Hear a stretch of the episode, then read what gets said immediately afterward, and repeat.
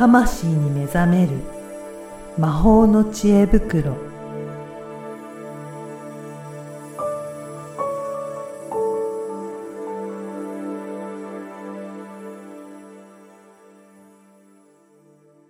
こんにちは、小平尾の岡田です。こんにちはリアルスピリチュアリスト橋本由美ですゆみさん、今回もよろしくお願いします。よろしくお願いします今回も前回に引き続いて、あの、内田さんにゲストに来ていただいております。よろしくお願いします。よろしくおよろしくお願いします。願いしますね、あの、前回、あの、内田さんのどういったことをやられるというか、そういったところからお話伺ったんですが、あの、ぜひ、前回もちょっと、あの、オイルマッサージされてるんですけど、その、なんかいろいろ読み取ってる感じ取ってるっていうのって、どういうふうに感じ取っていらっしゃるのかなっていうところか、その辺からもうちょっとお伺いしたいなと思うんですけど、はい。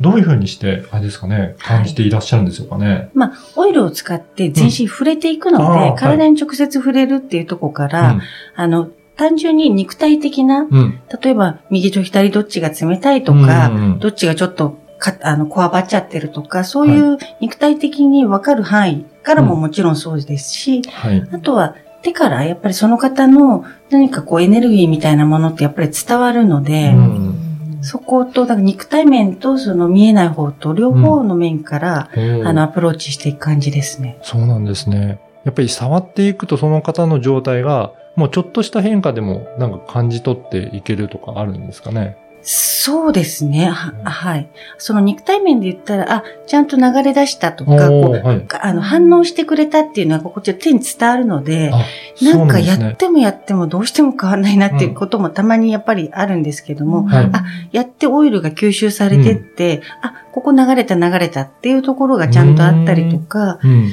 なぜか、あの、手を置いてうん、こう手が離れなく、磁石のように手がくっついちゃうとことがあるんですよ。うん。で、そこで本当5分ぐらいずっと手を離せなくって、こう、この手をね、いうん。いつ取っていいですかって体に聞くみたいな、そういうそんな感じで。反応もあるんですね。エネルギー的なことだと、なんか磁石で、あ、の、自分でも説明ができないんですけども、本当に指先がキューッと吸い取られるような感じでこ、そこから動,、うん動け動ない。かせない。へーこれ、どういったことが起こってるんですかこれ？多分、そこに何か欲しいエネルギー、あ必要なエネルギーというか、うんそれで、そ、ここですよっていうところであ手を当てて、やっぱりエネルギーの、その、交流がなされてるんだと思うんですけどね。じゃあ、その方からすると足りてないエネルギーがもらえてるっていうような感じですか？え、あげてるのかどうかちょっとわからないんで、で、私も別に自分のあげてったら死んじゃうんで、あの、いわゆるどっかね、違う、はい。はい。その、元気玉じゃないですけども、もらって流してるパイプ役だとも思ってるので、クリーンなエネルギーをこう流すパイプ。で、受け取る方も別にもらってるだけじゃなくって、うんうん自分の滞ったエネルギーを回すんで、人の別のエネルギーとか電気を、うん。の刺激を受けて、自分の中でもちょっとあ回ー。回っていくっていうことができるので、そういう反応なのか、私もあんまりちゃんと説明できないんですけど。でも、あれですよね、触ってみると、なんかそのエネルギーが滞ってるのか、流れてき始めたかなっていうのが、なんとなく感覚的に分かってくるっていうことなんですね。なんかやっぱりこう、施術する方ってすごいスピリチュアルな方多いなって感想があるんですけど、やっぱなんかね、皆さんこう、すごいハンドパワーがすごいですよね。おー、そうなんですね。うんうんやっぱり、あれですか、ユミさんもいろいろやっていくと、エネルギーの流れとかは結構感じてくる感じですかねそう。ですねう。ーん。やっぱりそういった方ね、うん皆さん感じるのが鋭い感感じそうそう、鋭い方が。特になんかやっぱり体、ボディケアをされてる方は、すごい感性が豊かな方が多いので、うん。なんか言葉にはうまくできなくてもはい分かってるみたいな人がい多いなっていうのをよく感じますね。あの、メンタル、あ、あの、体のところはそう言ってなんか触ってわかると思うんですけど、逆にメンタルははい感じていけるようなものなんですかあのね。これも100%わかりますっていうものではないんですけども、はい。やっぱり細胞っていろんな感情を溜め込んでたりするので、うん。今現在忘れちゃってても、多分うん。昔受けた傷とかたまにああるんだろうし、やっぱりなん、なんとなく伝わってくるっていうのはすごくあるので、うん。うん。あの、だから伝わってきたからといって、すべてそのままお伝えして、はい。直してやろうっていうもんではないので、うん。その方のタイミングで、あの、何かこっちもどうしても言わなきゃいけない感じに駆られたらお伝えするとか、うん。特にはそうですね。うん。あの、必ずメンタルを良くしますとか、そういう感じではないんですけども、体が良くなっていくと自然にね、メンタルも上がっていくケースはあるので、そっちを期待してます。じゃあ、どちらかというともう体と心は繋がっているので、うん。まずその体を、えっ、と、まあ、エネルギーが流れていくようにしていきましょうっていう取り、はい。ことをやってるんですね。まあだから健全な体にしていくというか。いうことですね。うん。だから、何か調子が悪いところを見直していくことによって、まあ、体がどんどん正常になっていけば、心の方も、そういったはい方向に向かっていくんじゃないかっていうことですかね。へ今思ったんですけどうん、多分ね、聞いてる方は、こう、受け取ったりしないんですかって思われるんじゃないかな。あーそのクライアントさんが、例えば具合が悪かったら、うん。こう、施術側の方が、その具合悪いを受け取ることって、ないのかしらって多分ね、たまに聞かれるんですよ。思って。よく聞かれますよえそうですよね。あの、ですねよく結構聞かれます。うん。その時は、はい。あの、どんなことをされてるんですか？えっと、私は多分基本的に、こう、かわして、まあ、かわしてるっていうか、うん。そんなに、あの、タイプ的にもうん。受け取っちゃって引きずっちゃうタイプではないっていうのがあると思うんですけども、うん。あの、まあ、その江戸川慶師もそうなんですけど、信仰師みたいなものがあると、やっぱり自分はその天と繋がってるじゃないですけども、あー。やっぱり守られてるっていう感覚はうん確かに持ってるので、うん。あの、そうですね、に20年以上続けてきて、なんか体も心もちょっとなんかもう続けられないっていう風になったことはないですおね。ーそうなんですね。じゃあ、ね、前回もちょっとお話しされてましたけど、パイプ役のような感じっていう、はいだからそういうふうに、えっ、と、自分のところとなんか影響し合うわけではないっていう感覚があるんですか、それもゼロではないと思いますうんね。やっぱりそ、あの、じそうは言っても、この自分の私の肉体を通して出るんで、はい。自分の肉体が全く消耗しないかというと、そんなことはないんですけども、うんへえ、すごい感覚ですうね。ん。うん。超感覚ですよ。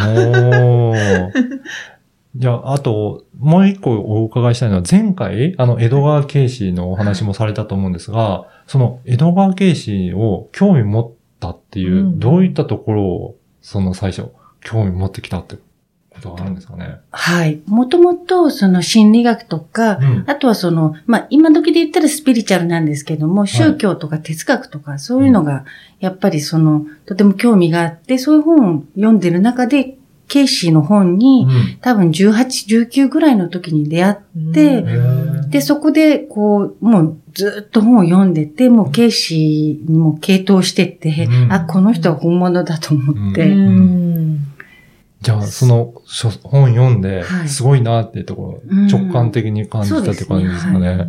そうへえ。ユミさんどうですか？慶氏のこととかは、私、そんなに詳しくないんですよね。そのアカシックレコードを、はい。の、なんていうのかな。まあ、一番最初にアカシックレコードの話をしだした人っていうようなそんな認識で、あとはヒマシユの人、みたいな。